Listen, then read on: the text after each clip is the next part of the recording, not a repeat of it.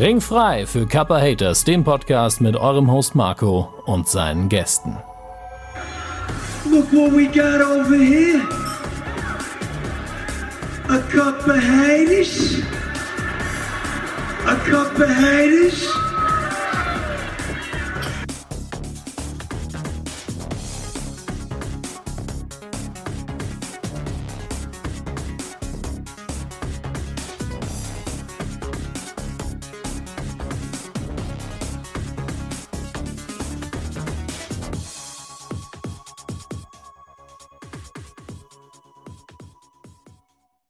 Hallo und herzlich willkommen zur neuesten Ausgabe von Kappa Haters, eurem Lieblings-Wrestling-Podcast.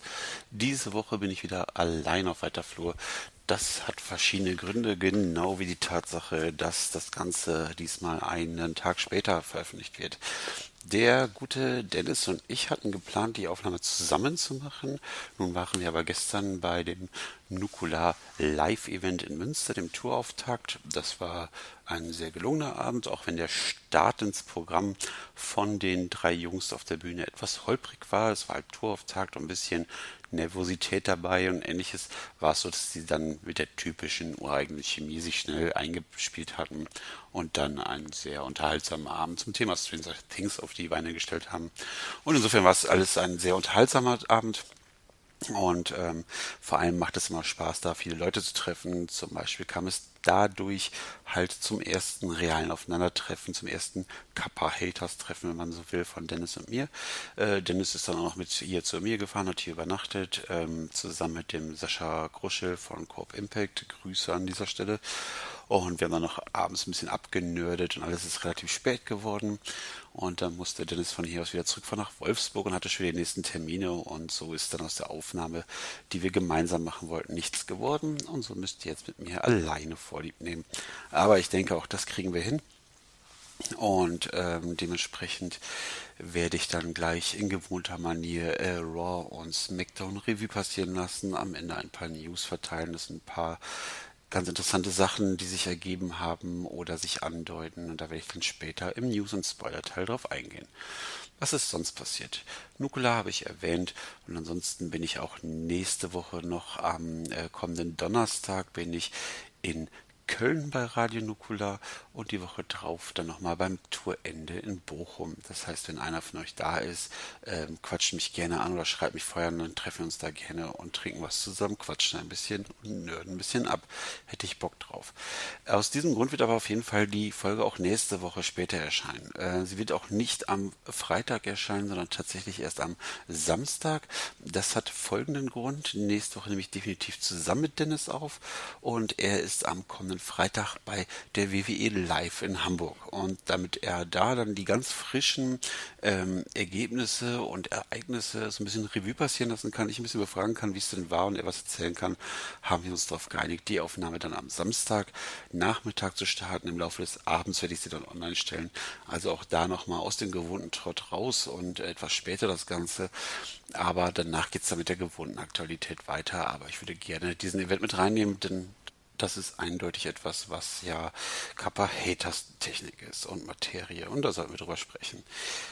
Gut, ähm, ich glaube, das sind genug der Worte. Ich möchte lediglich nochmal die Gelegenheit nutzen, um euch darauf hinzuweisen, wie wichtig es ist, dass ihr mir Support bietet, dass ihr mir Feedback gibt.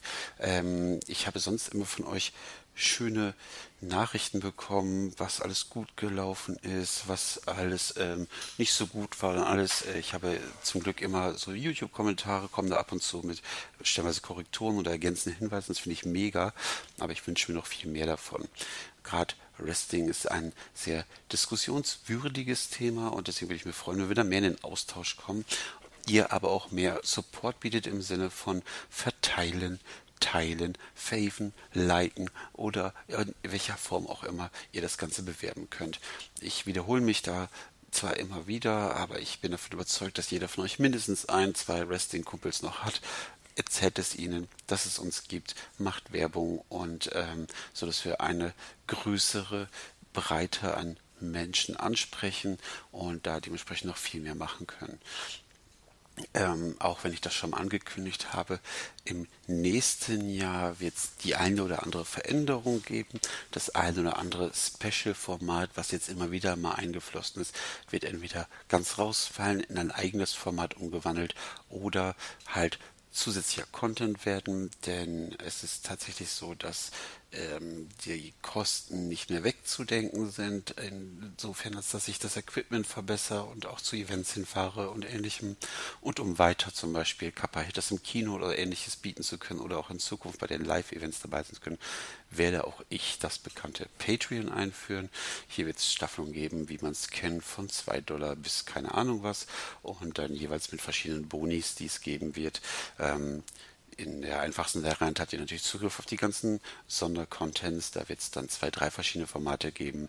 Äh, Dennis kriegt ein eigenes Format und ähm, das eine oder andere Überraschende wird noch dazukommen. Cup Haters im Kino wird dann ziemlich sicher ein eigenes Format werden, was ausschließlich da läuft.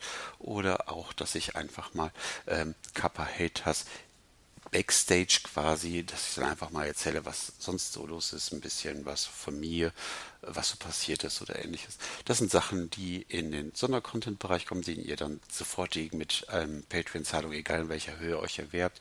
Später wird es noch die Möglichkeit geben, euch durch eine gewisse Summe, die monatlich von euch supportet wird, ähm, aktiv hier quasi einzukaufen in die Sendung, indem ihr wirklich da zum aktuellen Geschehen in einem Einspieler da jeweils eure Meinung zu beitragen könnt. In der nächsten Stufe ist es durchaus möglich, dass ihr euch in der ganzen Sendung mit einkauft und, und, und. Also das wird im nächsten Jahr eingeführt und äh, da kriegt ihr dann aber noch genauer Bescheid darüber, wie das laufen wird. Es ist einfach so, ich will und werde damit nicht reich werden. Dafür ist auch gar nicht so die Menge an Leuten da, die uns hören, bisher zumindest. Aber um ein bisschen Kosten aufzufangen, weil ich es auf diese Art und Weise mache, die Amazon Wishlist, die von einigen von euch äh, ja schon genutzt wurde, um mir was zu schenken, wo ich mich auch super mega darüber gefreut habe und auch jetzt noch, wenn ich die Dinge anschaue, mich wirklich freue, ähm, ist zwar schön und ich freue mich über die Dinge, aber ähm, das letzten Endes zahlt das nicht meine Rechnung, ob das jetzt Serverkosten sind, Fahrtkosten oder andere Dinge. Das kommt im nächsten Jahr auf euch zu. Ähm, in diesem Jahr gibt es aber noch mindestens ein Special. Das genaue Thema werde ich euch nicht verraten, aber auch da wird es wieder mit tollen Gästen und Gastbeiträgen, einem großartigen Interviewpartner und, und, und. Da kommt noch was Großes. Das wird dieses Jahr noch frei sein und ab nächstem Jahr dann Patreon exklusiv. Gut, ich glaube, das ist genug der Worte im Vorfeld und damit gehe ich dann jetzt über in den klassischen Raw-Bericht. Raw startete diese Woche mit einem Rückblick auf die Ereignisse aus der letzten Woche, als SmackDown Raw überfallen hat und quasi die halbe Belegschaft von SmackDown wie die Heuschrecken in den Backstage-Bereich gegangen sind und da alles plattgehauen haben. Und in der Halle befand sich das gesamte Raw-Roster. Auf der Stage, Kurt Engel war im Ring und ähm, hat sich da so ein bisschen klein demütig gezeigt, denn er hatte ähm, Shane einfach falsch eingeschätzt, denn er ist von einer freundlichen Konkurrenz ausgegangen und ähm, dafür musste Raw Lizenz bezahlen und das ähm, tut ihm leid und er verspricht, dass das nie wieder passieren wird. Aber jetzt wollte er über die Survivor Series sprechen, als er von Stephanie McMahon unterbrochen wurde.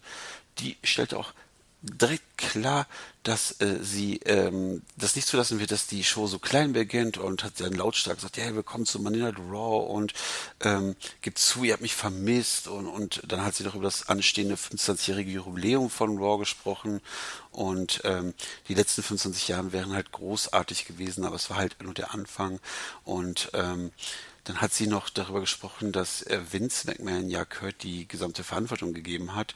Und sie ist auch eigentlich davon ausgegangen, dass er einen coolen Job macht. Und ähm, dass ähm, ihr Bruder dann es geschafft hat, die Kontrolle zu übernehmen, so ohne weiteres, das ist natürlich etwas, was die massiv äh, genervt hat. Und Kurt hat gesagt, ja, ich weiß, das hat dich verärgert. Und dann sagt sie, ich will keine Entschuldigung.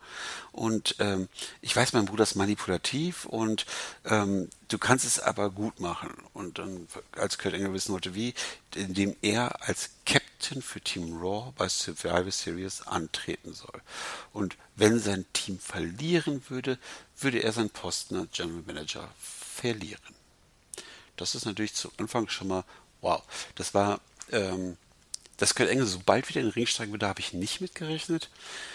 Durch seine recht passable bis gute Leistung ist es jetzt aber nicht unbedingt schlecht und gerade so ein Mehrmann-Match lässt es ja auch zu, dass er da ein bisschen geschont wird, wie es auch beim letzten Mal der Fall war. Stephanie McMahon zurück finde ich gut, obwohl jetzt das Ganze für mich jetzt schon zu offensichtlich ist. Letzten Endes wird das Ganze auf eine Fehde hinauslaufen.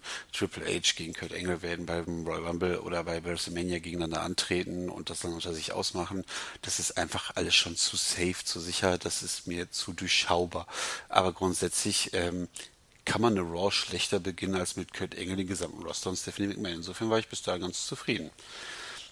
Naja, Backstage äh, wurde dann geschaltet und Kurt Engel hat sich nochmal bei Steph entschuldigt und äh, sie ist dann aber weggefahren und ähm, in der Limousine und im nächsten kam die nächste Limousine wieder an und aus dieser ist dann The Miz äh, mit Curtis Axel und dem wieder genesenen und zurückgekehrten Bordellis ausgestiegen und Kurt Engel war richtig pisst, dass er so spät ankam und äh, Mist dann so, was habe ich verpasst? Und dann hat ähm, Engel gesagt, ja, ich bin jetzt Captain für Team Raw und äh, du wirst heute Abend deine Titel verteidigen müssen. Und dann sagt er, geben jeden und dann äh, sage ich später. Du bist spät angekommen, also lebt damit, dass ich das später sage. War überraschend. Ich dachte jetzt, oh Gott, jetzt kommt Braun Strowman raus, um sich zu rächen und dann holt sich dann direkt den Titel. Aber es war zumindest so ein bisschen spannend. Es war mal nicht so durchsichtig, wer es sein könnte. Das fand ich ganz gut eigentlich. Vor dem nächsten Match ist Alicia Fox auf der Stage gewesen mit so einer dämlichen Kapitänsmütze. Ich, ich hasse die alte einfach so abgrundtief. Die ist so Kacke.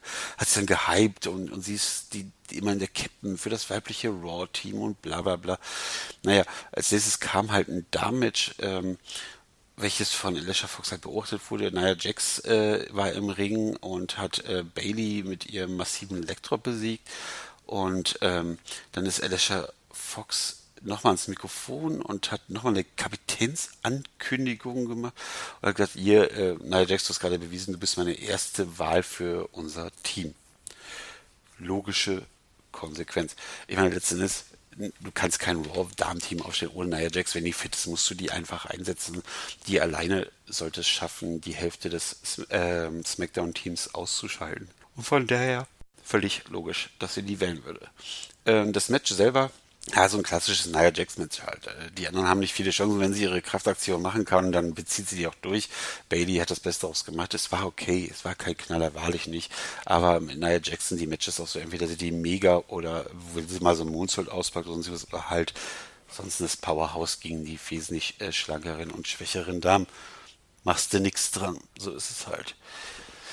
Gut, ähm, dann kam eine Überraschung äh, nach der Rückkehr von Stephanie McMahon, der nächste Rückkehr, und zwar Samoa Joe ist wieder da.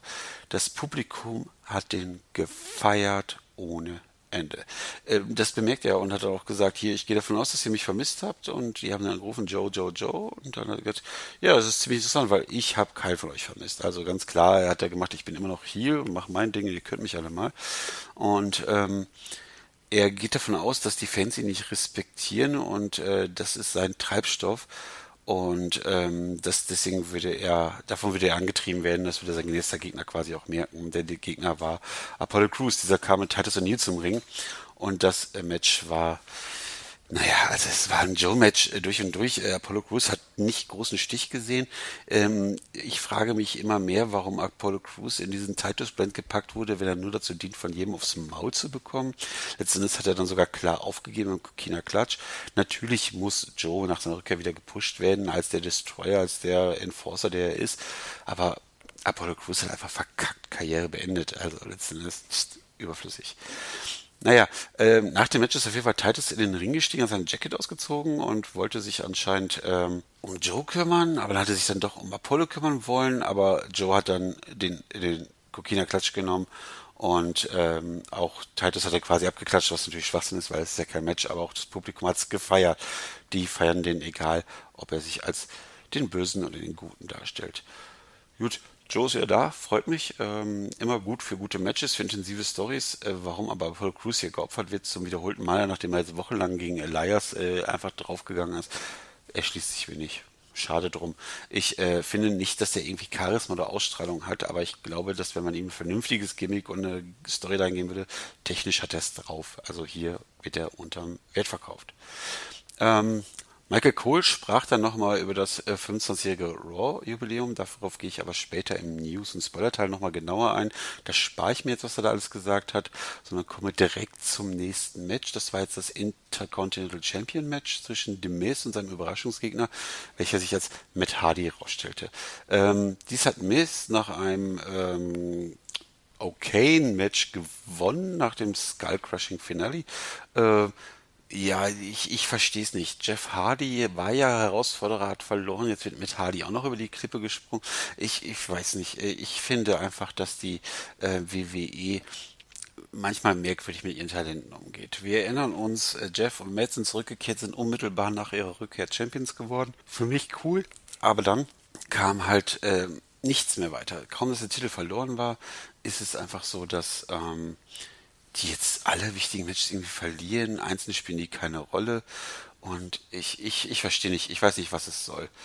Miss, so kurz vor dem Survivor Series, sein Titel verlieren wäre auch Quatsch gewesen. Miss ist ein starker IC-Champion und soll diesen Jahr auch dann ähm, noch halten, damit er als Champion zu Survivor Series geht gegen äh, Baron Corbin, der den US-Titel mitbringt. Aber warum es mit sein musste, keine Ahnung. Macht für mich irgendwie keinen Sinn. Gut. Wir waren wieder Backstage und ähm, Kurt Engel war da irgendwie mit seinem Handy am rumfummeln und dann kam Alexa Bliss ins Bild und dann hat sie ähm, Kurt Engel dazu beglückwünscht, dass er der Team-Captain ist von Raw. Und Engel hat gleich genervt gefragt, was kann ich für dich tun? Und ähm, dann sagte sie, ja, ich denke, ähm, ich, sie könnte wie äh, Mickey James einiges an Gewicht verlieren und äh, irgendwie, weiß ich auch nicht, das war so komische Wortspielereien und Engel hat da keinen Bock drauf gehabt und hat gesagt, weißt du was, äh, heute Abend hast du ein Titelmatch und zwar gegen Mickey James, fertig aus. Da habe ich gedacht, warum? Ganz ehrlich, die hat Mickey James besiegt hat am nächsten Tag von Mickey James noch einen Kick gekriegt. Die Nummer war doch durch. Warum jetzt noch einmal? Letzten Endes war völlig klar schon da, dass Mickey James das nicht gewinnen wird und deswegen ist es einfach unnötig. Das ist dann schon wieder dumm, weil Mickey James stark aus dieser Feder rausgegangen ist, um den Titel zu gewinnen und jetzt ist es einfach unnötig. Mindestens genauso unnötig wie das folgende Match. Das war nämlich Asuka gegen Stacey Cullen. Die hat sie natürlich im Asuka-Lock gewonnen. Äh, ja, überflüssig wie nur was. Kein besonders gutes Match. Äh, Stacey Cullen, egal wie nur irgendwas. Es dient nur dazu, Asuka weiter in ihrer Unbesiegbarkeitsserie ähm, zu bestärken. Überflüssig, wie es nur sein kann. Aber, ja, was soll ich sagen? Asuka wird noch weiter durchmarschieren, wird ähm, ein paar Frauen noch geopfert bekommen, bevor sie sich dann den Titel von Alexa holen wird. Und das werden die einfach nur vertagen bis nach den Survivor Series oder was auch immer ist es, wie es ist. Aber ich bin kein Freund von diesen Lückenfüller-Matches. Kurt Engel ähm, war wieder zu sehen und er war total in Panik und hat nach Unterstützung gerufen und äh, weil er sagte immer, sie sind hier, sie sind hier und äh, dann hat die Kamera Danny Bryan eingefangen und ähm, dann gab es kurze Werbeunterbrechungen und danach hat man gesehen, wie Danny Bryan halt vor ihm steht und äh, darüber äh, informiert, dass er alleine da ist und die Aktion von Shane auch nicht unterstützt hat. Doch äh, Kurt Engel war irgendwie nicht ähm, bereit, ihm zuzuhören und hat gesagt, äh, du möcht, er möchte bitte Shane ausrichten, dass Kurt Engel seine Goldmedaillen und äh, sein Team Raw Survivor Series mitbringen wird. Ähm, Daniel Bryan hat dann telefoniert, als das Licht im Raum auf ihm ausgegangen ist und ähm, er hat telefoniert und ähm, obwohl der Raum dunkel war und hat dann halt ähm, dem Gesprächspartner mitgeteilt, dass er ähm, mit Kurt Engel über den Überfall gesprochen hat. Und äh, da wird er einfach mal unterbrochen von Kane, der sich ähm, Brian geschnappt hat und an Chokeslam verpasst hat. Zumindest ließ das die Szene erkennen. Das war nicht genau sichtbar, aber es war wohl eindeutig ein Chokeslam. Ja, Kane ist jetzt als Monster unterwegs. Und aber warum er sich ausgerechnet Daniel Bryan schnappt, die haben eine Vergangenheit, die ja nicht nur, also mit Yes No, da waren ja einige lustige Sachen raus. Ich äh, fand das Segment ein bisschen komisch. Äh, maximal noch zu erklären, dass äh, das ein Statement von Raw stellvertretend durch Kane war halt an SmackDown, an Daniel Bryan. Aber so richtig hm, erschloss ich mir nicht. War mal wieder ganz lustig, so plötzlich Huch, Licht aus und dann passiert was, aber gut. Als nächstes gab es ein Match zwischen Finn Balor und Cesaro, der eigentliche Highlight des ähm, ganzen Raw abends, denn es war ein sehr gutes Match und ähm, Cesaro liefert immer ab, Finn Balor liefert ab und das Match brauchte keine Geschichte, es hat einfach eine gute Innenring-Geschichte erzählt und es gab einen fantastischen Double Stomp auf Cesaros Nacken, das sah böse aus und somit konnte äh, Finn Balor das Ding gewinnen. War wirklich ein sehr gutes Match. Ich bin nach wie vor der Meinung, dass Cesaro völlig unterm Wert verkauft wird, auch wenn er zwischenzeitlich die Tag Team Titel mit James zusammen halten durfte. Dieser Mann braucht einen Einzeltitel, der gehört gepusht, der ist super, das ist eine Maschine, der Typ. Und der liefert einfach mega ab, der kann auch jeden anderen gut aussehen lassen, der kann gegen Powerhouse, weil er mega Kraft hat, genauso bestehen wie gegen diese Techniker. Bitte, bitte mehr Cesaro und bitte holt ihn in den Main Event, der hat's verdient. Und für Mela ist da eh, der liefert immer ab, der kleine Mann hat's wirklich drauf. Gut, ähm, Finn Balor war dann auf dem Weg nach oben und kaum dass er auf der Stage war, ließ sich Kane blicken. Und ähm, Finn Balor wusste, was Sache ist, hat sich dann direkt einen Schlagkartausch mit denen geliefert, aber letzten Endes musste er dann einen Tombstone Piledriver auf der Stage einstecken. Das war schon böse. Gut, äh, Kane ging dann in den Ring und ähm, wartete da auf seinen Gegner und Cesaro und Sheamus sind einfach da geblieben, denn der Gegner von Kane war Seth Rollins. Und dieser musste sich für Kane hinlegen. Und spätestens hier finde ich die ganze Geschichte scheiße. Ja, Kane soll gerade als das große Monster neben Braun Strowman dargestellt werden. Ja, dafür muss er gewinnen, sehe ich alles ein. Aber muss ich denn ausgerechnet die Topstars jetzt über die Klinge springen lassen? Apollo Crews hat ja gegen Samoa Joe jetzt klar verloren. Warum opfer ich den nicht an Kane weil es egal ist, wenn ich den sowieso immer ständig verlieren lasse. Und danach die Woche Titus O'Neill. Das sind ja auch keine Fallobstleute. Aber es würde eindeutig mehr Sinn machen, als einen dieser Topstars zu nehmen und dadurch einfach unnötig zu schwächen. Was ist aus der großen Shield Reunion geworden, wenn die jetzt einzeln rumlaufen und auf die Fresse kriegen? Das ist einfach dumm gebuckt. Und es ging auch dummer weiter, denn nach dem Match hat sich Kane Rollins geschnappt. Dean Ambrose kommt in den Ring und hat Kane es geschafft, einen Dirty Deeds zu verpassen, aber Kane steht einfach wieder auf und Seamus und Cesaro kommen in den Ring, schlagen auf Dean Ambrose ein. Dann gibt's noch einen Tombstone gegen ähm, Dean Ambrose. Seth Rollins wacht wieder auf, möchte Dean Ambrose schützen. Er kriegt auch nochmal einen Tombstone. Das heißt letzten Endes, Kane zerstört alleine die Shield. Wie soll man die als brutale und ernstzunehmende Bedrohung wahrnehmen, wenn die von einer Person platt gemacht werden. Es ist einfach beschissen gebuckt, richtig, richtig kacke. Und während ich vorher vor dem Match zwischen Finn Balor und Cesaro euphorisiert war, war jetzt schon wieder alles zunichte und ich war richtig pisst, weil das ist wirklich schlecht gebuckt. Richtig miese Arbeit, WWE. Pfui, hasse ich. Gut, Backstage-Segment. The Miz ähm, hat äh, Curtis Exenboot, der ist zum Feiern eingeladen und kommt hier im Umkleideraum und da hat dann ähm, Miss einen üblen Gestank ähm, gerochen und hat dann Müll entdeckt. Und Miss war davon überzeugt, hier ist irgendwo Braun Strowman. Und äh, Dallas hat ihn dann versucht zu beruhigen und ähm, schließlich wären er und Curtis Axel da, um ihn zu beschützen. Naja, ob die jetzt sehr große Schutz werden, lassen wir dahingestellt. Auch der Miss schien davon nicht überzeugt, denn er ging danach zu Kane, hat sich bei ihm eingeschleimt und ähm, und dann hat er gefragt, irgendwie erinnerst du dich noch, wie wir zusammengearbeitet haben bei TLC und den in den Müllwagen geschmissen haben? Und ähm, Kane sagt, ja klar, erinnere ich mich daran. Schließlich habe ich euch allen damit den Arsch gerichtet, gerettet. Und dann hat dem ist gesagt, ja, ich habe da Müll gefunden und hältst es für möglich, dass er wieder zurück ist? Und dann, na ja, Kane meint ja nur, wenn er zurück ist, der weiß ja, wo er mich findet. Und äh, dem ist hat sich bedankt und äh, hat sich gefreut, dass die im gleichen Team sind oder sonst irgendwas. Letzten Endes hatte ich das Gefühl, er hat eindeutig falsch verstanden, worum es da geht. Kane hat nicht gesagt, ich werde euch helfen, sondern nur, wenn Braun Strowman will, soll er zu mir kommen. Der hat nicht gesagt, ich werde euch den Arsch retten. Also das erschien mir, also da hat Mist ihn wohl falsch verstanden. Aber gut, äh, ich finde, hier hat äh, die WWE auch Scheiße gebaut, denn wenn ich jemanden zurückkehren lasse, dann mache ich das mit einem Boom oder mit einer Überraschung, wie bei Samoa Joe oder Stephanie oder was auch immer. Aber ich fange nicht an, mit kleinen Segmenten das immer schon so zu streuen, weil ab diesem Moment wusste man, okay, er ist da, wann kommt er, er ist da, wann kommt er, er ist da, wann kommt er. Und das ist einfach dumm. Warum spoilern die sich immer selber? Das ist einfach mega dumm. Genauso dumm wie das nächste Match. Als nächstes gab es ein Halloween-Match. Kürbisse, Äpfel im Wasser, ein Skelett und Tisch wurden zum Ring gebracht und Heath Slater war als Mr. Santa und Rhino als Miss Santa verkleidet. Mega dumm, mega bescheuert. Wie, die beiden sind einfach nur noch Deppen. Äh, oh, schlecht, so schlecht. Die Gegner waren Gallows und Anderson. Und die kamen mit ihren Gimmicks, dass sie damals bei Southpaw äh, Regional Wrestling hatten. Ähm, für die Fans jetzt, die das nicht verfolgt haben, halt relativ über, weil die damit nichts anfangen konnten. Aber gut, ähm, das Match war halt beschissenes Gimmick-Match und äh, es gab eigentlich nur eine coole Aktion und zwar gab es einen Spinebuster von Rhino gegen Anderson durch den Tisch und letztendlich haben sogar Heath Slater und Rhino gewonnen und das heißt, das Ganze hat äh, dumm im Quadrat, denn A, das ganze Gimmick-Match war scheiße, B, die Verkleidung war scheiße und C hat auch noch das falsche Team gewonnen. Heath Slater und Rhino spielen seit Monaten keine Rolle mehr. Gallows und Anderson waren zumindest immer in der Nähe des Titelpictures und verlieren jetzt gegen die beiden, die sonst überhaupt keine Geige spielen, verlieren jetzt dieses Match und müssen sich da zum Affen machen. Wie, wie bescheuert sind die bei der WWE? Rauchen die alle Drogen? Das sind solche behinderten Affen. Ich könnte nur noch kotzen, wenn ich die Scheiße sehe.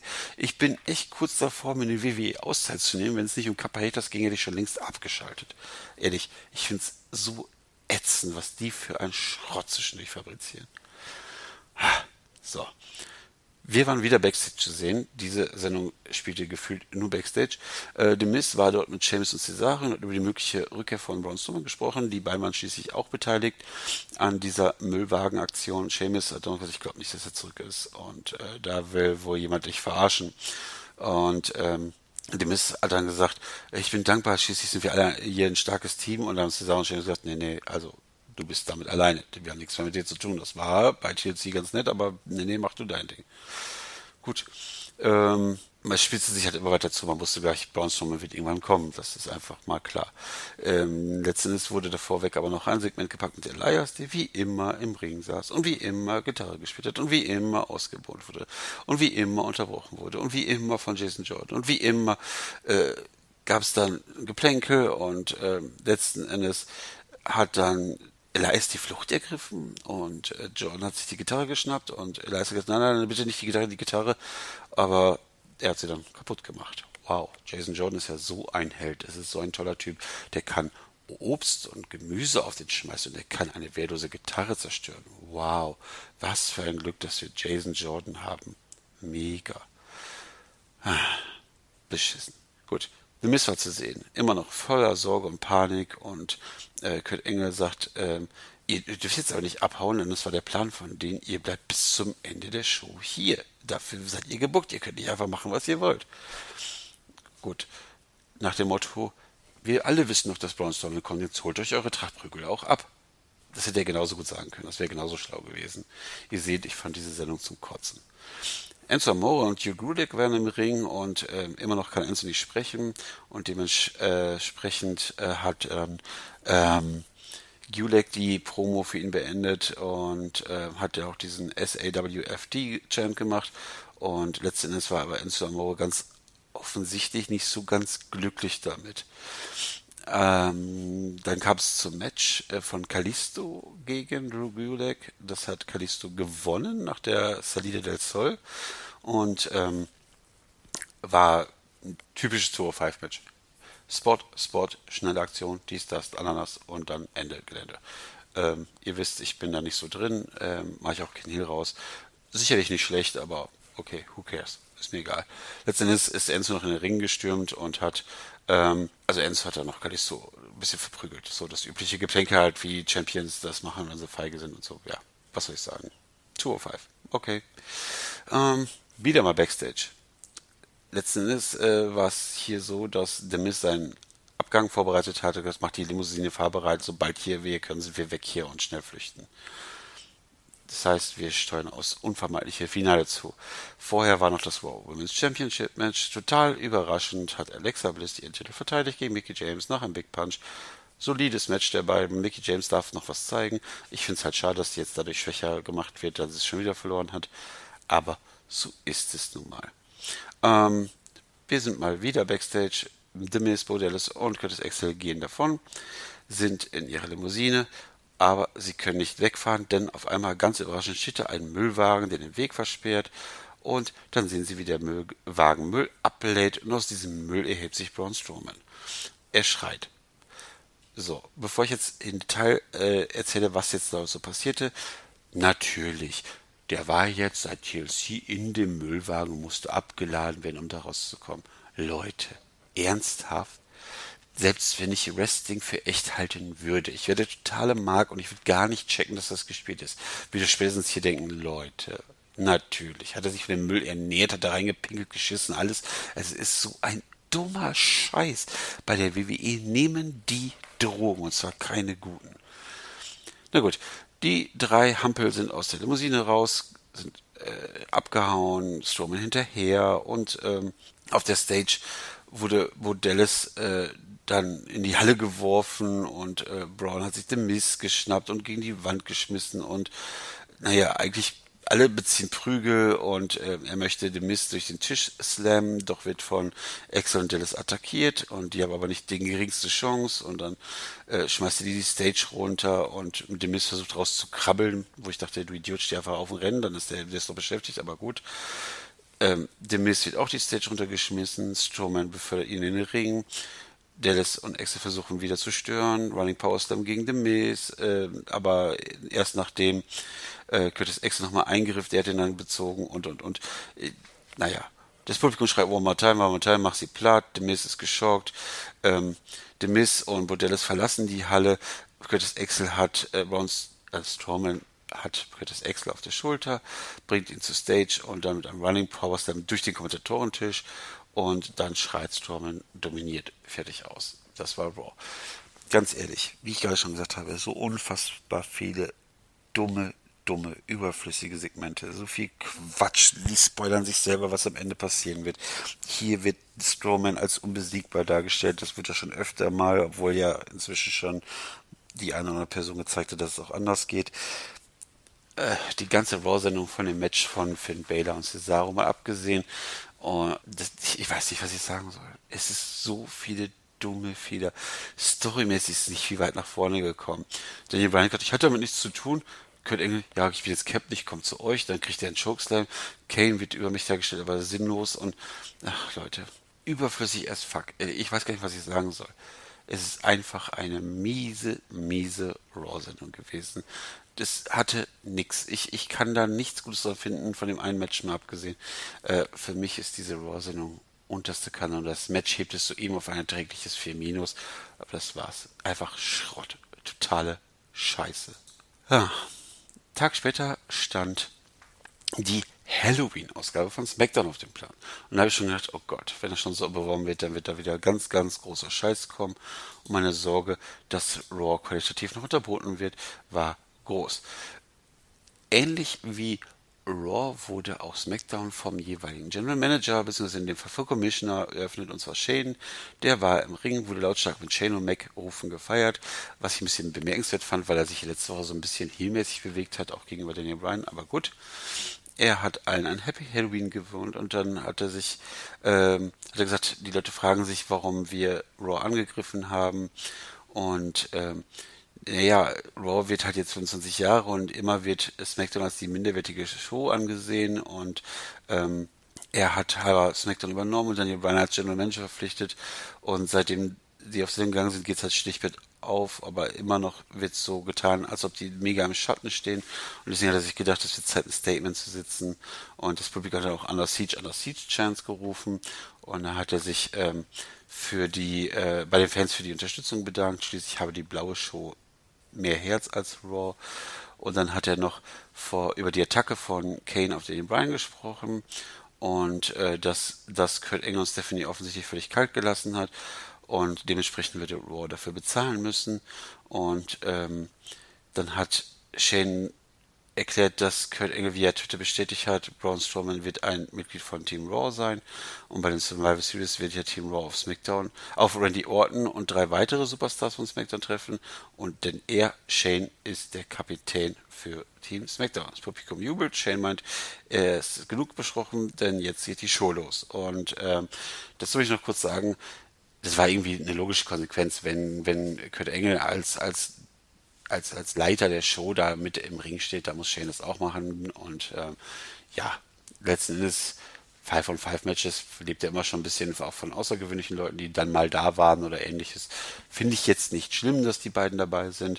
Die werden es nicht auf ein neues Level heben. Es wird ein typisches, traditionelles Survivor Series Match, aber das ist vollkommen in Ordnung.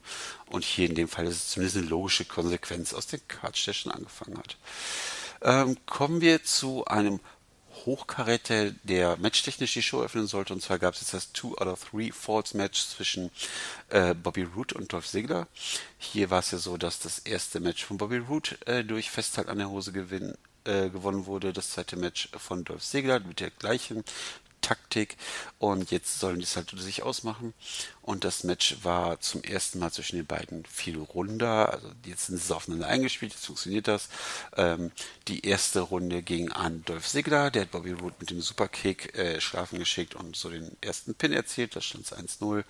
Bobby Roode konnte dem Show-Off ähm, gegen die Ringecke katapultieren und konnte den so äh, mit einem überraschenden Pinfall ein 1 zu 1 abbringen und danach gab es dann in einem sehr gut gemachten Finale den Glorious DDT und somit hat Bobby Roode das Ganze mit 2 zu 1 gewonnen und hat sich somit zusätzlich einen Platz in Team SmackDown verdient.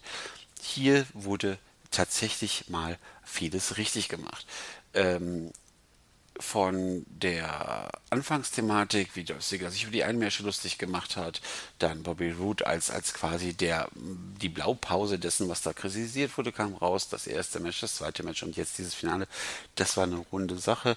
Von mir aus darf jetzt gerne das ganze Ding durch sein. Äh, für mich war das ein gelungener Auftakt, was das Match angeht. Bis jetzt war ich zufrieden. Äh, nach dem Match ist Renee Young in den Ring gekommen und hat Bobby Roode interviewt und ähm, der hat dann ähm, daran erinnert, dass Team SmackDown nun drei Mitglieder vorweisen kann und er hofft, dass die nächsten beiden Teamkollegen die gleiche Leidenschaft und äh, auch die gleiche Fähigkeiten aufweisen können wie er. Und dann hat er noch gesagt, SmackDown up, Raw down. Gutes Statement äh, und letzten ist auch völlig nachzuvollziehen. Shane, Randy Orton, Bobby Roode stehen fest und klar, da wünscht er sich starke Partner. Wir kamen zu einem Backstage-Segment. Die New Day warten in Halloween-Verkleidung unterwegs. Äh, einer als Jimmy Hart, äh, einer als Akeem und einer als Brother Love. Und dort sind sie auf Rusev und Aiden English getroffen. Und äh, die beiden Heels haben die verspottet und sich über die lustig gemacht. Und Halloween ist eh dämlich. Und äh, Aiden English hat dann gesungen, dass nur ein Tag von Bedeutung sei. Und zwar der Rusev Day. Und dann hat sich Rusev die Süßigkeiten von New Day geschnappt und die vom Boden geschmissen und draufgetreten. Daraufhin ist Big E sauer geworden und hat Rusev zum Match rausgefordert. Und ich äh, behaupte einfach mal, das war die wahrscheinlich dämlichste Begründung für ein Match seit gefühlt immer. Oh, du hast meine Bonbons zertreten. Jetzt werden wir gegeneinander kämpfen. Überflüssig as fuck. Diese ganze Halloween-Quatsch ist eh dumm, aber das war einfach Blödsinn, Blödsinn, Blödsinn, Blödsinn. Äh, so sehr ich auch Big E gegen Rusev von der Idee gar nicht mal so schlecht finde, einfach diese Herleitung war einfach dumm. Backstage-Segment Nummer zwei. Becky Lynch unterhält sich mit den weiteren weiblichen Teilnehmern von Team SmackDown über den Zusammenhalt und wir müssen eine auf eine Attacke von Raw vorbereitet sein und James Ellsworth war da und hat irgendwie gebellt und ach, das ist alles, das ist so dumm. Wurde mit Wasser nass gespritzt und naja, Natalia kam ins Bild und hat dann ganz arrogant gemeint, ähm, na, es ist eigentlich eine Schande, dass ich äh, nicht hier euer Team-Captain bin, weil ihr es ja längst nicht drauf habt, aber ich muss mich ja um die kleine Alexa da kümmern von äh, Raw. Und ähm, ihrer Meinung nach gibt es im Team SmackDown noch immer eine Schwachstelle und ähm, das äh, könnte die Miss Glow, also äh, sprich Naomi sein, äh, die sie schon besiegt hätte. Es könnte auch Charlotte sein, die es nicht geschafft hat, sie zu besiegen. Und ähm, wenn Raw also letztendlich gewinnen würde, wüsste sie ja, wer schuld hat. Ah, wahrscheinlich einer von den beiden, weil die zu schwach sind. Überflüssiges Segment eigentlich letztendlich nur, um zu zeigen, dass der Team noch ganz doll böse und arrogant ist, aber Geplänkel. Überflüssig. Genauso überflüssig wie das Non-Title-Match zwischen Baron Corbin und Sin Cara, welches als nächstes kam, das wieder mal im No-Contest endete. Denn äh, die beiden haben das Geschehen außer des Ringes verlagert und ununterbrochen aufeinander eingeschlagen. Und ähm, was daran bemerkenswert war, war höchstens, dass äh, Baron Corbin versucht hat, Sin Cara zu demaskieren Und äh, das ist natürlich für den mexikanischen Wrestler das Schlimmste. Nach dem Match hat äh, Sin Cara dann seine Attacke gegen ähm, Baron Corbin vorgesetzt, hat sogar den Stuhl auf ihn geschmissen und ähm, dann ist Baron Corbin geflüchtet. Baron Corbin wird unfassbar schlecht und schwach dargestellt als US-Champion, ähm, denn der jetzt zwei, zwei Matches schon verloren gegen den laut Geschichtsbüchern, jetzt dieses Ende. Das heißt, offensichtlich ist er nicht in der Lage, einen Sin Cara, der vorher keine Rolle spielte, klar zu besiegen. Ob das so gut ist, ich weiß auch nicht. Naja, ähm, wieder mal Backstage. Winnie Young, Interview mit äh, Jimmy und Jay, die Usos, und die haben äh, gesagt, hier ist McDonald's die A-Show und wir sind das A-Team und äh, Sheldon Benjamin und äh, Chad Gable, sprich American Beta, kamen dazu und haben gesagt, nächste Woche werden wir unser Tag Team Champion Match erhalten und ähm, dann machen sie die Usos noch nach und haben gesagt, ja, wir werden gewinnen und bla. Ich finde, dass die beiden das nicht so besonders gut machen. Das ist eher so ein bisschen dämlich und äh, glaubt irgendjemand tatsächlich, dass die beiden sich jetzt direkt vor Survivor Series nach den Titel schnappen werden? Ich nicht. Insofern, who cares? Ähm, viel schlimmer ist, äh, dass jetzt The Modern Day Maharaja wieder von Sonil und Persil angekündigt wurden, den beiden Hampels. Äh, er ist sich mit den beiden Idioten, hat sich in den Ring begeben, spricht über die letzte Woche und das Match zwischen AJ Styles und Sonil sei irgendwie scheiße gewesen, denn er sei nicht im Ring gewesen. Und ähm, letztendlich, sobald er in der Nähe ist, wird er eh alles gewinnen. Er wird auch Brock Lesnar besiegen und er wird ihn schikanieren und erobern und er will als Beastmaster genannt werden. Und jetzt am heutigen Abend wird dann aber Persil quasi äh, Edge Styles besiegen oder diesmal wird er am Ring sein. Das heißt, letzten Endes hat er quasi angekündigt, ich werde eingreifen, damit äh, der Gewinn wird. Äh, wow, mega Statement. Naja, äh, dann hat er angefangen wieder wie immer in Punjab zu sprechen, aber wurde von AJ Styles unterbrochen und ähm, wen wundert's, AJ Styles konnte das Match gegen ähm, Persil innerhalb von nur 35 Sekunden mit dem Styles Clash beenden und war wieder sichtlich gespielt, gelangweilt. Ich, die sind halt keine Gegner. Sonil und Persil sind halt Affen. Naja, das Problem war, dass dann halt im Hall direkt in den Ring äh, gekommen ist, auf Styles eingeschlagen hat und ähm, wurde unterstützt von Sonil. Und dann haben sie Styles gegen den Ringpfosten geschickt und dann musste er noch den Kalas einstecken. Und dann hat ähm, Jinder noch ein bisschen rumgepost und mit dem Titel und das war's dann, was das angeht. Ähm, ging raus, nur um nochmal in den Ring zu kommen und Styles nochmal den Colors zu verpassen. Ja, braucht kein Mensch, ganz ehrlich, was soll das? Äh, ich weiß nicht, was soll denn, wenn der nächste Woche doch gegen Brock Lesnar antritt, warum muss jetzt da AJ Styles da Prügel einstecken? Das kann doch nur dazu führen, dass AJ Styles nicht locker lassen wird. Ich bin gespannt, wo die Reise hingeht. Ähm, interessant, aber überflüssig. Mal schauen. Ähm, ich sehe Age Styles immer gerne, deswegen kann ich mit diesem Segment nicht so hart ins Gericht gehen wie mit anderen. Aber letzten Endes, so ganz verstehe ich die Geschichte noch nicht, wo es hingehen soll. Wenn es dazu führt, dass AJ Styles Champion wird, dann äh, feiere ich das. Wenn es dazu führt, dass AJ Styles einfach ein weiteres Opfer von dem Idioten sein soll, dann würde ich es hassen. Und spätestens dann ähm, wüsste ich nicht mehr, ob die WWE noch alle Tasten im Schrank hat, noch weniger als ohnehin schon, denn Nakamura und andere Leute mussten sich schon hinlegen. Wenn es auch noch AJ Styles geopfert wird, dann können sie den Laden auch dicht machen. Gut, ähm, kommen wir zu Sami Zayn, ähm, der Backstage war und sich bei Kevin Owens beschwert, dass äh, Shane McMahon sich selbst zum Captain ernannt hat. Denn schließlich könnte Owens das so wenig werden.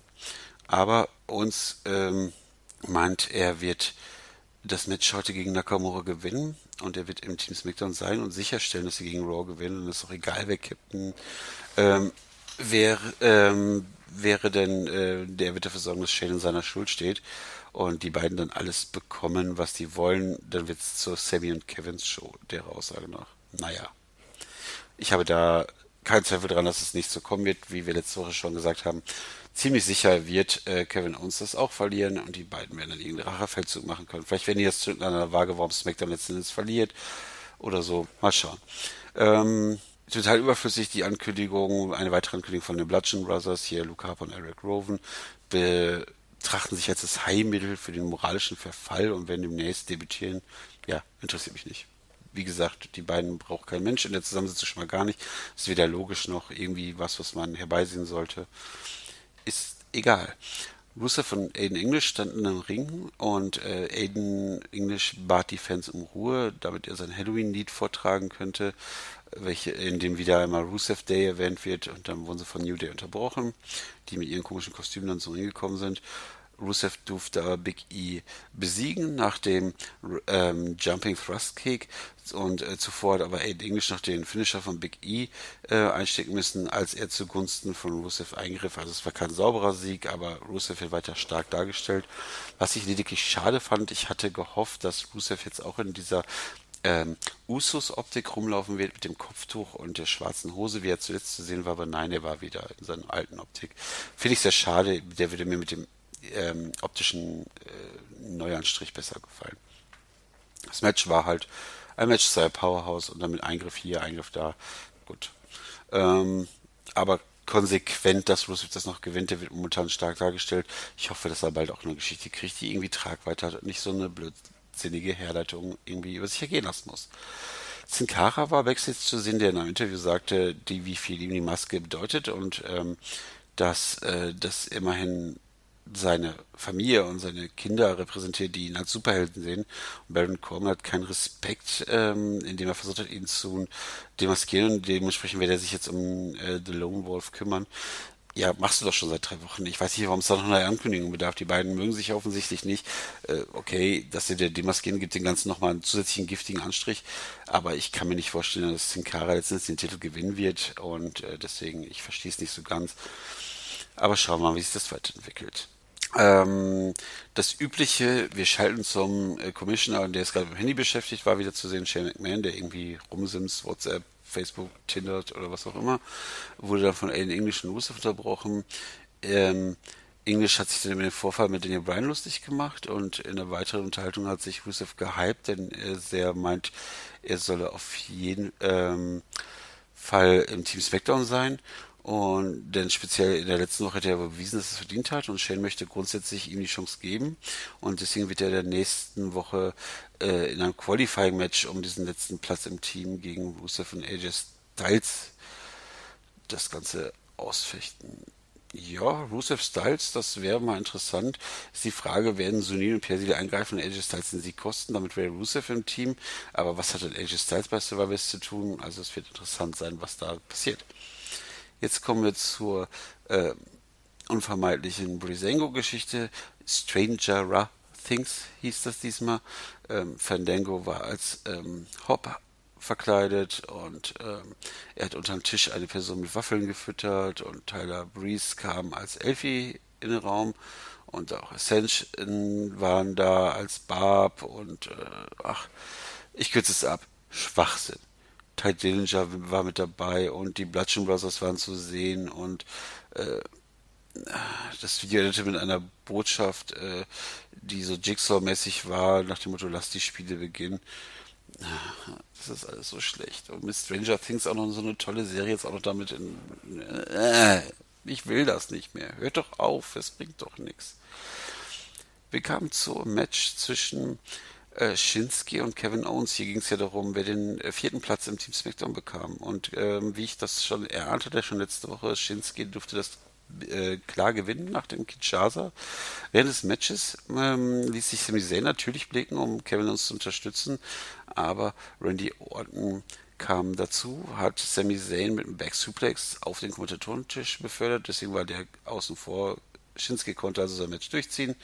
Ähm, gewinnen und sich so einen Platz im Team sichern. Dadurch glaube ich, dass AJ Styles den letzten Platz kriegen wird und nicht Rusev, weil es einfach die, für die Leute mega ist, äh, Shinsuke und AJ zusammen im Team zu sehen. Und ähm, damit endet es SmackDown. Hier möchte ich anmerken, dass das Match zwischen den beiden gut war. Kevin Owens ist ein mega Performer. Shinsuke ist charismatisch und macht sein Ding. Das war schon, das war schon ziemlich gut. Das kann man sagen. Das war so ähm, ähnlich wie das Match zwischen Finn Balor und Cesaro bei Raw war das oder mein Highlight der Sendung. Und auch mit dem richtigen Sieger kann ich gut leben. SmackDown insgesamt ähm, etwas besser als Raw, aber auch lediglich solide. Eine 3 bis 4. Viel mehr war es leider nicht. Gut, für die nächste Woche erwarte ich noch mehr Geplänkel zu Survivor Series. Wie gesagt, das Match zwischen Rusev und AJ Styles schon angesagt. Auch bei Raw wird es weitergehen. Irgendwann muss es ja auch mal die Gegenattacke von Raw geben, mehr als nur dieses Kane-Ding. Darf man gespannt sein, wie es da weitergeht. Ähm, mit dieser doch äh, eher nüchternen Nachbetrachtung äh, gehe ich dann jetzt auch über in den äh, Spoiler und News-Teil. Und wie immer hier die Warnung an alle, die sich so gar nicht informieren lassen wollen, die da total äh, ohne Infos reingehen möchten. Vielen Dank fürs Zuhören. Bis hierher, bis zum nächsten Mal. Ciao. Und komme zum News-Teil. Wie man weiß, bei NXT Takeover in Houston wird es ja zu der Rückkehr von den Wargames geben, ein altes WCW-Match-Gebilde, äh, welches es schon gab und die Regeln sehen folgendermaßen aus. Jede Gruppe wählt zum Start des äh, Matches ein Mitglied aus, welche in einen der beiden Ringe steigt, welche von einem Käfig umschlossen sind.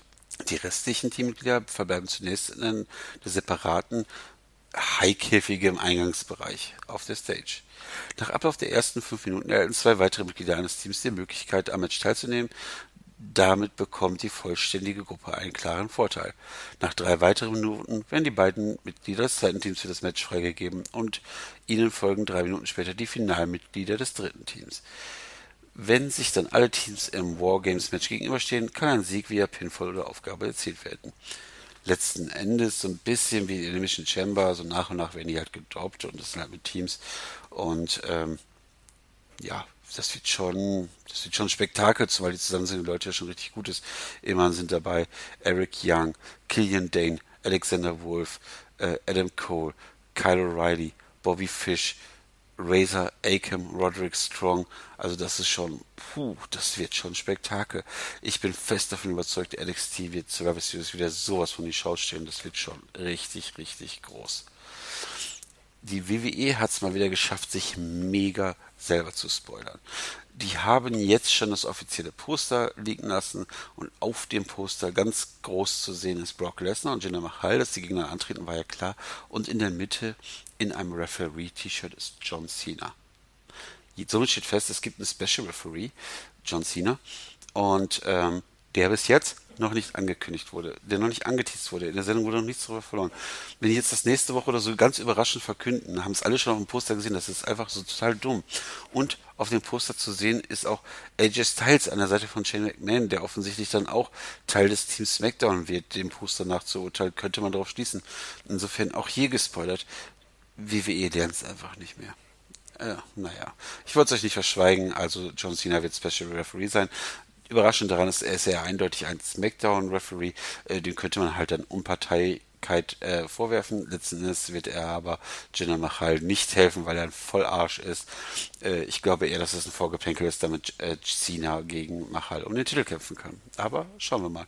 Ähm, Shane McMahon hat via Twitter für die nächste SmackDown Live am 6. November in Manchester, England ein WWE Championship Match zwischen AJ Styles und Jinder Mahal angekündigt. Außerdem werden die Usos ja ihren SmackDown-Titel gegen Chet und äh, Shelton aufs Spiel setzen. Das ist natürlich schon wow. Also das ich habe ja gerade mich noch gefragt, was wird nun mit AJ Styles und Jinder passieren. Hier haben wir das Titelmatch. Es ist eine Raw eine Smackdown-Sendung in England, da können schon verrückte Dinge passieren, aber das Champion gegen Champion Match steht ja fest, also es ist relativ unwahrscheinlich, dass AJ Styles gewinnen wird. Also wird meine Befürchtung wahr, auch der wird geopfert. Laut Dave Meltzer war das Champion Match zwischen den beiden erst für Night of Champions in, im Dezember 2017 vorgesehen. Aber die WWE könnte diese Maßnahme aus einem von zwei Gründen ergriffen haben. Möglicherweise ziehen bei WWE E-Offiziellen eher ein Championship gegen Champion Match zwischen AJ Styles und Brock Lesnar bei Survivor Series, oh, da einige den nicht als würdigen Gegner betrachten, logischerweise. Wenn ähm, Hall aber seinen Titel am Dienstag erfolgreich gegen AJ Styles verteidigt, dürfte das Match lediglich stattfinden, damit WWE mit der aufgezeichneten Show ein bestes Rating für die Ausstrahlung in Amerika erzielt. Damit würde man aber AJ Styles opfern, so oder so darf man da echt gespannt sein. Natürlich würde ich das feiern, AJ Styles gegen Brock Lesnar. Natürlich ist das das bessere Match. Dann ist aber Cena als Referee nicht mehr schlau. Dann ist der Poster nicht mehr schlau. Und äh, nein, also leider wird wohl AJ Styles hier geopfert. Ähm, es kam bei der Tour in Europa zu einem Ersatzauftritt wieder bei The Shield, während Kurt Engel, das ja noch bei TLC war, war es diesmal Triple H. Für das Publikum natürlich mega. Triple H hat in einem Video, was zu sehen war, dann noch von Seth Rollins die Weste überreicht bekommen, hat auch dann in Roman Reigns Manier die Triple Powerbomb durchgezogen. Die haben dann auch gewonnen, logischerweise. Und Ähm, das war schon ziemlich cool, haben auch den Fistbump gezeigt. Das ist natürlich nicht logisch. Äh, letzten Endes müsste, hat Triple H jeden Grund, Seth Rollins aufs Maul zu hauen, der ist immer nur der Kingslayer und und und. Aber es ist halt Fanservice und was auf den Tour ist, muss man nicht zu ernst nehmen. Ich fand es einfach mega und richtig gut ist auch, dass sollte, wie es jetzt aussieht, Roman Reigns nicht mit nach Deutschland kommen nächste Woche, wird er wahrscheinlich auch da dann von Triple H ersetzt werden. Für die deutschen Fans natürlich super cool, auf diese Art und Weise Triple H aktiv im Ring zu sehen. Finde ich cool, richtig cool. Die Gegner waren übrigens Cesaro, Sheamus, soweit nichts Überraschendes, und Bray Wyatt, der wieder da ist. Der ist offensichtlich äh, wieder fit nach der Krankheit, genau wie sein Bruder Bodellis. Ähm, das heißt, Roman Reigns ist offensichtlich der Letzte im Bunde, vielleicht am spätesten angesteckt oder was auch immer. Ähm, und äh, der gehört zu den Gegnern, die natürlich gegen die Shield verloren, wenn schon so ein Team da ist und mit einem Überraschungsteilnehmer ähm, wie Triple H, dann gewinnen die natürlich auch. Für die 25 Jahre Raw-Sendung sind unter anderem angekündigt, der Nature by Ric Flair zum ersten Mal seit seinem langen Krankenhausaufenthalt wieder zu sehen, Bret the Hitman Hart, Mick Foley zum ersten Mal seit seinem Austritt als General Manager wieder zu sehen. Und der Undertaker. Der Undertaker kehrt zum ersten Mal zurück seit seiner Niederlage gegen Roman Reigns. Und ähm, Shawn Michaels und Kevin Nash sind auch da. Aber interessant ist, dass ähm, viele jetzt sagen, ja, da wird Undertaker dann endgültig seinen Rücktritt erklären. Ich befürchte folgendes, er wird da sein, wird auch diesen Rücktritt ansprechen und sagen, ja, ihr habt euch schon gedacht, aber ich werde gehen, ich habe alles erreicht. Und irgendeiner irgendeiner, der noch nicht mit ihm zu tun hatte oder ihn noch nicht besiegen konnte, wird rauskommen und sagen, mit mir hast du es noch nicht aufgenommen. Keine Ahnung, Samoa Joe oder wer auch immer. Ich befürchte tatsächlich, wir werden bei WrestleMania noch ein weiteres Undertaker-Match sehen. Und äh, das letzte bisschen Respekt und Ehre, was noch für ihn da war, wird auch dann noch zerstört. Ich lasse mich gerne als Besseren belehren, aber ich befürchte, das wird ganz, ganz schlimm es gibt ein paar Pläne für Kane, denn der wird jetzt äh, doch noch etwas länger erhalten bleiben. Denn es wird ein Monster gegen Monster Match äh, geben. Entweder bei äh, im Dezember bei Raw oder beim Royal Rumble. Das heißt, man möchte bis dahin noch den jede Menge Singles-Matches äh, gewinnen lassen. Er wird weiterhin als unbesiegbares Monster dargestellt, genau wie Braun Strowman auf der anderen Seite. Und dementsprechend soll in Kürze auch Dean Ambrose von ihm platt gemacht werden und eine eindeutige Niederlage kassieren. Und ähm, das Ganze ist einfach nur, um das Match zu pushen, was im Endeffekt dazu dienen soll, halt Braun Strowman noch weiter overzubringen. Denn dieser wird das Match ziemlich, ziemlich sicher gegen ähm, Kane gewinnen. Danach könnte Kane noch ein Rematch gegen Finn Balor verlieren und dann von The Shield oder so auseinandergenommen zu werden, das dann, das spricht schon wieder eher dafür, dass das noch im Dezember stattfindet, weil The Shield soll ja nicht so lange laufen. Aber schauen wir mal. Den Spekulationen zufolge könnte das Aufeinandertreffen zwischen Stephanie und Kurt am Montag ein Startschuss für die mögliche Fehde zwischen Kurt Angle und Triple H sein, die dann beim Match bei WrestleMania gipfelt. Habe ich vorhin schon gesagt, habe ich so vermutet, war irgendwie klar. Ähm, es war geplant, ein 5 und 5 traditionelles Survivor Series Match auch der Cruiserweights machen zu lassen, aber die wollen die Fans nicht mit drei gleichen Matcharten langweilen, deswegen ist das fallen gelassen worden. Es wird wohl nur zum normalen Titelmatch kommen zwischen Enzo und Galisto zum gefühlten 40. Mal, das ist aber wohl nur das dritte Mal. Gut. Ähm, großes Beben gab es diese Woche, was mit so einer kleinen Entlassungswelle äh, einherging. Und zwar sind Emma, Darren Young und Summer Rae entlassen worden. Während das bei Summer Rae und Darren Young niemanden ver, äh, verwundert, weil die haben eh keine Rolle gespielt, war, wurden nicht mehr eingesetzt, waren irgendwie sowieso nicht mehr vorhanden, wird also keiner bemerken. Ist das mit Emma schon erstaunlich, die jetzt noch zwei starke Matches gegen Asuka zeigen durfte und jetzt auf einmal weg ist. Emma selber ist davon wohl sehr überrascht worden, denn sie hat bei Twitter ein gebrochenes Herz und, und noch traurige Tweets verteilt. Also der, das kam wohl für sie aus Nichts. Damit hat sie offensichtlich nicht gerechnet. Äh, Begründung gibt es nicht nur das übliche, wir sind zum Schluss gekommen, uns von denen zu trennen, wir wünschen ihnen alles Gute, bla. Wie jetzt bekannt wurde, sollte Samoa Joe das fünfte Teammitglied für Team Raw, äh, für das Team von The Mist sein, Entschuldigung, bei äh, TLC. Doch der war noch nicht fit genug und deswegen wurde er von Kane ersetzt. Interessant. Ähm, das Tribute to the Truth findet auch dieses Jahr statt. Wird am Dienstag, den 5. Dezember ähm, vor SmackDown Live im Casino in San Diego aufgezeichnet. Und am Donnerstag, den 14. Dezember, dann auf dem USA Network ausgestrahlt. Kurze Zeit später wird es das dann überall geben. Ähm, ist wieder so eine typische Sendung, wo es dann viel, viel Fanservice gibt, wo es viel Good Moments gibt. Ähm, das ist so ein klassisches Cena kommt raus, macht die Pose für die Soldaten, die mal zugegen sind, die dann geehrt werden. Ist, ist immer ganz nett anzusehen, ist mal was anderes, hat aber mit Stories nichts zu tun. Also alles, was da passiert, sollte man nicht so ernst nehmen. Gut, ähm, wen es interessiert, äh, sind jetzt noch auf dem Network die NXT vor NXT Takeover die alten Wargames veröffentlicht worden. Und zwar WCW gegen NWO Hollywood und NWO Wolfpack äh, bei WCW Fall Brawl 1998. Äh, lohnt sich anzuschauen. Das war großartig. Und jetzt kommt noch mal ein Spoiler. Und zwar die intern legt man sich gerade darauf fest, welche Gegner Brock Lesnar bis WrestleMania haben wird. Bei Survivor Series trifft äh, The Beast ja bekanntlich auf Jinder Mahal. Beim darauf folgenden Pay-Per-View ähm, soll Lesnar dann beim Royal Rumble gegen Finn Balor antreten und dann bei WrestleMania nach wie vor wie geplant auf Roman Reigns treffen und dann erst auch seinen Titel an Roman Reigns verlieren. Die WWE hält also nach wie vor beharrlich daran fest, wir machen Roman Reigns zum Champion zur großen Nummer und ähm, ich bleibe dabei, das geht in die Hose. Rusev soll nach gegenwärtiger Planung gemeinsam mit Aiden English weiter als Take-Team dann in Zukunft eingesetzt werden und die werden halt ähm, als erstes wohl mit New Day weiterfäden, was ich jetzt schon andeutete, und dann auch diese Fehde gewinnen, um die zu etablieren. Und für die nächsten Wochen ist offensichtlich kein Titelwechsel vorgesehen, denn die angekündigten Matches sollen nicht geändert werden, womit klar ist, dass sie sich jetzt gerade, das heißt eine Nacht von gerade schon wieder egal, AJ Styles wird das Ding verlieren. Super übel gegen diesen Papier-Champion, gegen diesen Vollidioten, gegen diesen Nichtskönner, müssen sich so namhafte Leute wie Randy Orton, Shinsuke Nakamura und AJ Styles hinlegen. Viel schlimmer kann es nicht werden, WWE. Ach Gott, Gott, Leute, Leute. Dieser Podcast heißt Kappa Haters und Hassen gehört nochmal zum Programm, aber ich wünschte mir, ich müsste nicht so viel hassen, wie es derzeit der Fall ist vor TLC war schon schlimm, jetzt vor Survivor Series jetzt gefühlt immer noch schlimmer. Ich hoffe, dass wir bald wieder über Erfreulicheres reden können.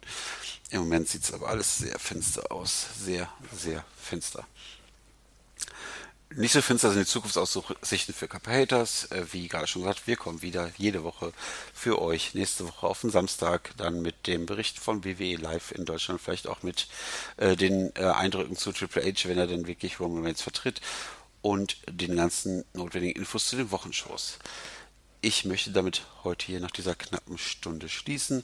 Ich hoffe, es war nicht zu holprig. Ich habe selber gemerkt, dass ich heute nicht so ganz auf dem Damm bin. Ich denke mal, es war trotzdem nachzuvollziehen und ich habe alle notwendigen Infos reingepackt. Ich bedanke mich bei euch viel, viel mal fürs Zuhören. Äh, die letzten Sendungen sind sehr gut angekommen, was die Downloadzahlen angeht. Da freue ich mich sehr drüber. Ich hoffe, ihr bleibt uns da weiter gewogen und pusht uns.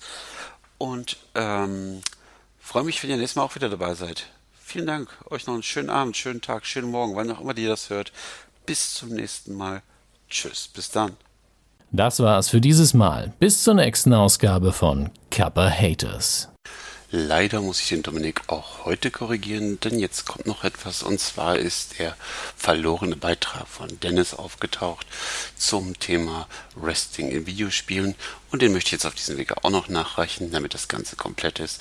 Äh, Wer es noch nicht gehört hat, ähm, das Kappa Hater Spezial Wrestling Games mit Koro und Phil ist immer noch online zu finden. Lohnt sich auf jeden Fall. Drei Stunden Zeitreise durch 30 Jahre Wrestling Games. Auf jeden Fall empfehlenswert mit vielen tollen Gastbeiträgen von Max Nachtsheim, von äh, Tim Hielscher, von vielen, vielen tollen Leuten. Hört mal rein, lohnt sich. Und jetzt viel Spaß noch mit dem Nachtrag von Dennis.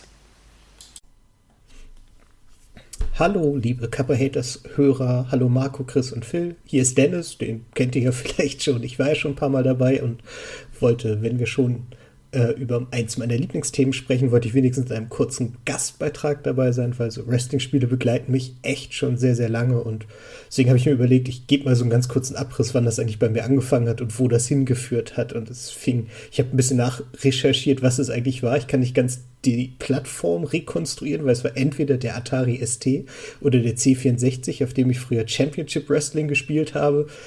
Ähm, ich, ein sehr, sehr mäßiges Spiel. Ich, wir haben, glaube ich, damals praktisch keine Moves hingekriegt, haben nur gegeneinander gespielt und waren glücklich, wenn sich irgendjemand mit einem Namen in die, in die Highscore eintragen konnte. Wir haben dann immer irgendwelche Wrestlernamen ähm, eingetragen, was zumindest bei einem Kumpel von mir dazu führte, dass er leider das Problem hatte, mit einer sehr, sehr hohen Punktzahl besonders clever sein zu wollen. Und er hat sich dann als John Michaels eingetragen, wofür ich ihn heute noch auslache. Das war sehr putzig. Davon, danach ging es dann ähm, zu, kann ich mich noch an WWF Royal Rumble erinnern, ein Spiel, das ich bei einem Kumpel auf dem PC gespielt habe, das irgendwann eine Macke gekriegt hat. Ich weiß nicht, ob wir auf einen Kopierschutz gestoßen sind oder so. Auf jeden Fall habe ich in einem Royal Rumble Match mit Hulk Hogan mich ins Seil geworfen. Also eigentlich, tatsächlich ist Hulk Hogan weitergelaufen, nach rechts aus dem Bild und von links wieder eingelaufen. Und das hat er von da ab immer gemacht. Wann immer man dieses Spiel gestartet hat, ist Hulk Hogan durchs Bild gelaufen. Das war so ein bisschen so wie dieser äh, Running Gag aus Family Guy mit dem Huhn. Nur das ist halt keine Schläge, also genau das Gegenteil, wo es sonst mit dem Huhn eine Schlägerei gibt. Bei Family Guy gab es hier keine, aber jemand lief halt durch. Das hat mein Kumpel nicht so richtig witzig gefunden. Ich kann aber bis heute nicht verstehen, was passiert ist. Wie gesagt, ich vermute inzwischen, dass es ein Kopierschutz war, aber dann ein sehr, sehr kreativer. Ja, danach kamen die, die Super NES-Spiele, die ich bei einem anderen Kumpel immer gespielt habe, weil ich besaß leider nie ein Super Nintendo.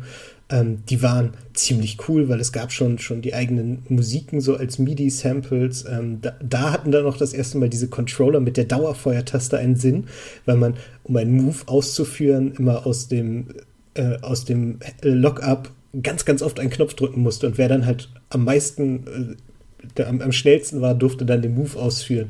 Das sorgte immer für eine wilde auf dem Pad rumdrescherei und zumindest gegen den Computer konnte man dann mal diesen diesen automatischen Controller benutzen, was dann doch tatsächlich ein Riesenvorteil war und dann auch fast mehr Spaß gemacht hat, weil irgendwann sind solche Spiele ja dann doch immer etwas ermüdend. Danach kommt dann schon fast der Sprung auf PlayStation 1, 2 und 3 mit den Spielen, die ja im Endeffekt alle in die aktuelle Serie gehören, die ihr heute ja ausführlicher besprechen werdet, wo es ja auch um das neue Spiel geht, die mir immer echt sehr, sehr viel Spaß gemacht haben. Mir, mir gefällt halt die Idee der, der, Karriere. Ich hoffe halt, dass es noch viel, viel mehr jetzt wieder eingebaut wird ähm, als jetzt in den letzten Teilen, weil die dann doch immer etwas schleppend, etwas statisch war. Ich, ich mag es halt, wenn es dann irgendwelche Backstage-Segmente gibt und zwar nicht immer die gleichen, sondern mal ein paar Überraschungen.